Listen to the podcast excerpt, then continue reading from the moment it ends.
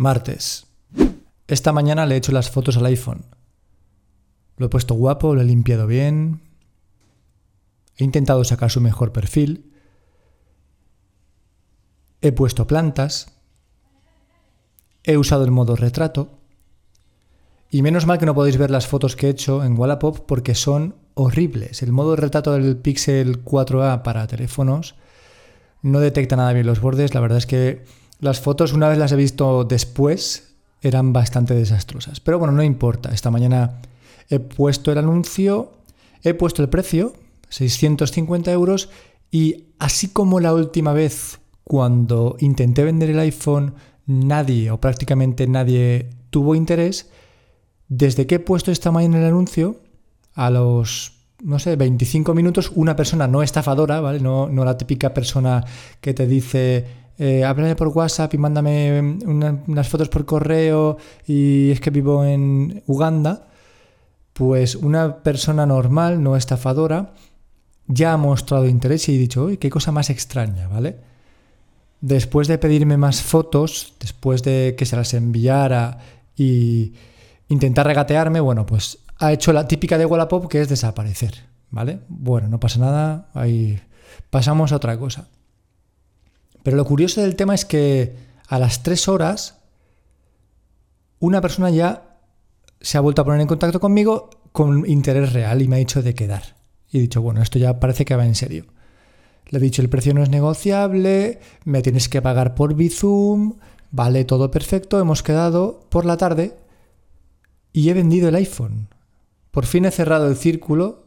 Me quedo con mi Pixel 4a. La semana que viene, el martes, es cuando está previsto que reciba el, el Amazfit GTS 2, que es el reloj este smartwatch. Y ya he cerrado el círculo. Estoy ya tranquilo, vuelvo a estar en paz. No tengo dos móviles en mi casa, que eso me, me pone muy nervioso, porque esto es como gran hermano, solo puede quedar uno. Pero lo que quiero contaros es que cuando he quedado con el chico, Creo que es la persona que más pruebas ha hecho a uno de mis teléfonos en mi vida.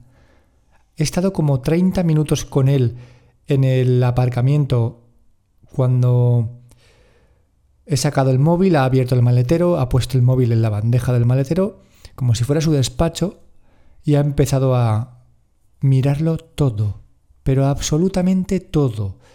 La cámara, el flash, se ha llamado por teléfono a otro número, le han hecho que lo llamaran a él por teléfono, ha probado el altavoz, ha comprobado que la pantalla era la pantalla original. Me ha dicho un pequeño truco entre comillas para distinguir cuándo una pantalla de iPhone es original y cuándo no. Y bueno, más que un truco, pues parece algo evidente, ¿no? Y es que haciendo una pulsación prolongada en pantalla te aparezca el, las opciones estas de en el brillo, las opciones de pantalla, es que ahora mismo no me acuerdo, nada más no tengo ni el iPhone, pero lo de pantalla con el brillo adaptativo, con el color este adaptativo para que la pantalla se ponga de un color con una tonalidad más cálida, más cálida cuando detecte que la luz del exterior es de una determinada forma, en fin, ese tipo de cosas. Pero lo más increíble es que ha entrado en una de las opciones de privacidad, que yo desconocía por completo y se ve que ahí hay una opción de comprobar los diagnósticos que se hace el teléfono a sí mismos, porque parece ser que el iPhone cada X tiempo se va haciendo autodiagnósticos y va dejando una especie de logs en una de las opciones de privacidad. Y ha entrado ahí, ha empezado a, ver letras, letras, letras. Y yo, ¿pero qué coño estás mirando? Me dice, no, es que mira aquí, si entras en, en opciones de privacidad y en accesibilidad, creo que era, eh, puedes ver que los diagnósticos del iPhone que se ha hecho a sí mismos son correctos, no he encontrado ningún fallo, entonces así puedes asegurarte de que pues, los sensores funcionen bien, las antenas funcionen bien. Estaba flipando, pero en colores. Y bueno, al final estaba todo correcto, evidentemente, ha sacado de su maletero una especie de tablilla, ha puesto encima unas hojas que eran el contrato de compraventa. El contrato de compraventa. Ese papel que supuestamente tiene algún tipo de validez legal, pero que yo realmente no he necesitado usar en ningún momento, pero quise, sí que algunos compradores me han mm, instado o me han sugerido que hiciéramos ese contrato de compraventa para, bueno, quedarse más tranquilos. A mí, pues no me importa en absoluto. Supongo que tengo que dar durante X meses eh, soporte por si le pasara algo al móvil, pero si le pasara algo al móvil, para eso tiene la garantía. Entonces, no sé hasta qué punto estoy responsabilizándome de los teléfonos que vendo cuando son móviles de segunda mano. Yo en mi vida le he pedido a ningún comprador un contrato de compraventa. Es más, asumo perfectamente que si compro un producto de segunda mano con factura o con garantía, si tengo un problema iré a la, a la garantía, no iré al, al, vendedor a decirle, oye, es que resulta que me ha pasado esto. Pues chico, lo siento. Para eso tienes la factura, para eso tienes la garantía, búscate la vida. Yo ya he hecho mi trabajo, que es darte un producto que estaba en principio en perfectas condiciones, ¿no? Pero bueno, no me ha importado para nada, hemos hecho ahí el contrato con nuestras firmas y tal.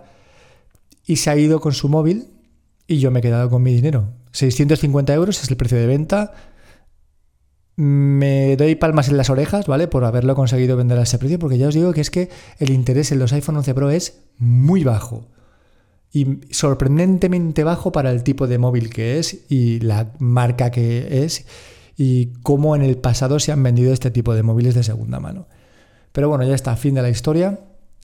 Creo que a pesar de todo eh, lo he vendido más o menos a un precio razonable, aunque bueno, lo compré a 820 precintado en marzo y lo he vendido a 650, he perdido ahí pues 170, 170 euros. Sí, joder, tío, las matemáticas de verdad, ¿eh? eh de verdad que, que soy universitario, tío, pero en fin.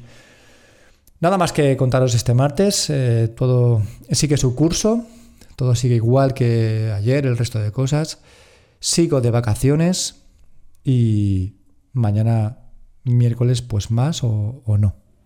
Un abrazo y hasta luego.